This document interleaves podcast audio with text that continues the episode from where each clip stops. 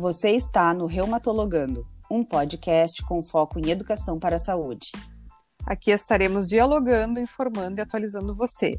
Siga meu Instagram e Facebook, arroba tatianakm.reumato. E meu Instagram, arroba Fernanda Guidolin Reumato e Facebook, arroba Fernanda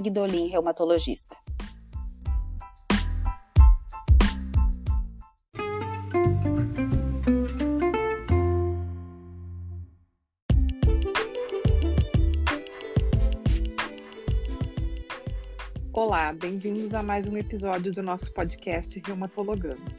Nesse episódio, faremos um pouco diferente. Faremos uma reflexão do momento que estamos passando, pois estamos passando por um momento bem delicado da pandemia no nosso estado.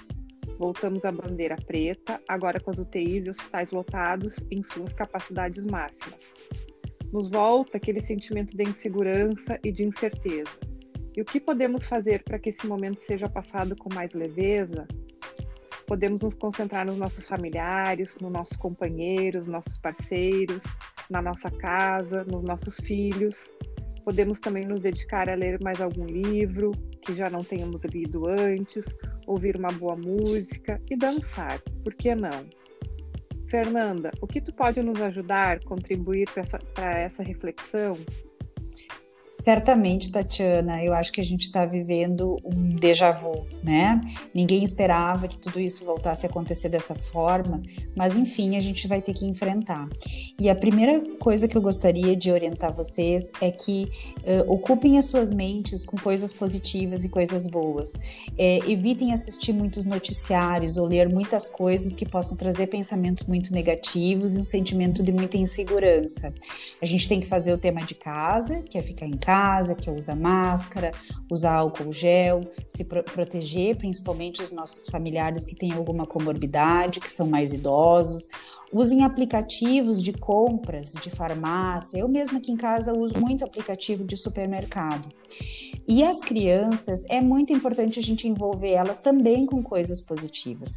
Eu mesmo tenho dois filhos e a gente, durante essa pandemia, compramos jogos novos. Eu mesmo, os meus filhos me ensinaram a jogar xadrez, que eu não sabia.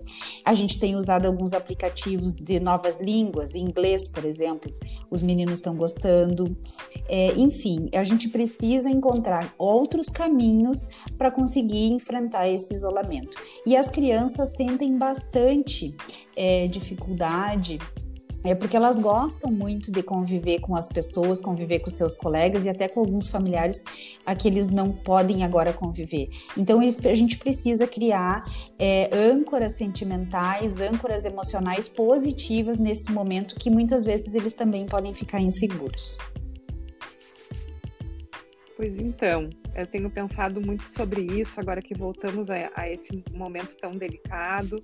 Né? Tenho pensado talvez de utilizar aquele aplicativo novo de medicação, de desculpa, de meditação que já tinham me falado anteriormente, eu ainda não experimentei. Né? Quem sabe a gente tenta meditar um pouquinho, fazer uma oração, se você segue alguma religião, alguma coisa assim, alguma fé, né? Pratica alguma fé fazer alguma coisa assim para tentar pensar coisas positivas e tentar levar com mais leveza. Sem nos esquecer, como a doutora Fernanda falou, para a gente usar a máscara, praticar o isolamento social, o distanciamento, né? Lavar as mãos, muito importante, e também usar o álcool gel quando necessário. E não se esqueçam que nós estamos ao lado de vocês, tanto presencialmente nas nossas consultas, quanto no teleatendimento. Estamos juntos para passar mais essa fase difícil que está na nossa frente. Podem contar conosco.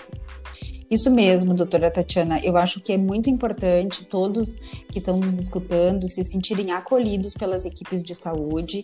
A gente vai estar sempre pronto a dar orientação, a resolver algum problema que o paciente tenha com relação a alguma dúvida, se a febre pode ser ou não de algum, algum sintoma do coronavírus, porque muitas vezes pode estar envolvida com outras infecções, né?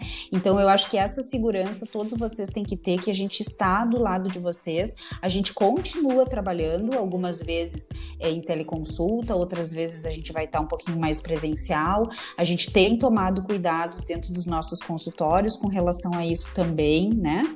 É, então, se sintam acolhidos, se sintam seguros e a melhor pessoa que tem para orientar vocês são os médicos, são é a equipe de saúde, são os enfermeiros, mas principalmente contate, tente contatar primeiro com seu médico assistente. Eu desejo vocês um período de bastante luz, um período de bastante é, coisas positivas, apesar da gente estar num período difícil, mas uh, ocupem as, a mente de vocês com uh, âncoras positivas. Isso vai fazer muito bem, isso vai melhorar a saúde física de vocês também, não só mental. Um abraço, foi muito bom ter estado com vocês e contem conosco. Um abraço e podem contar conosco. Até a próxima.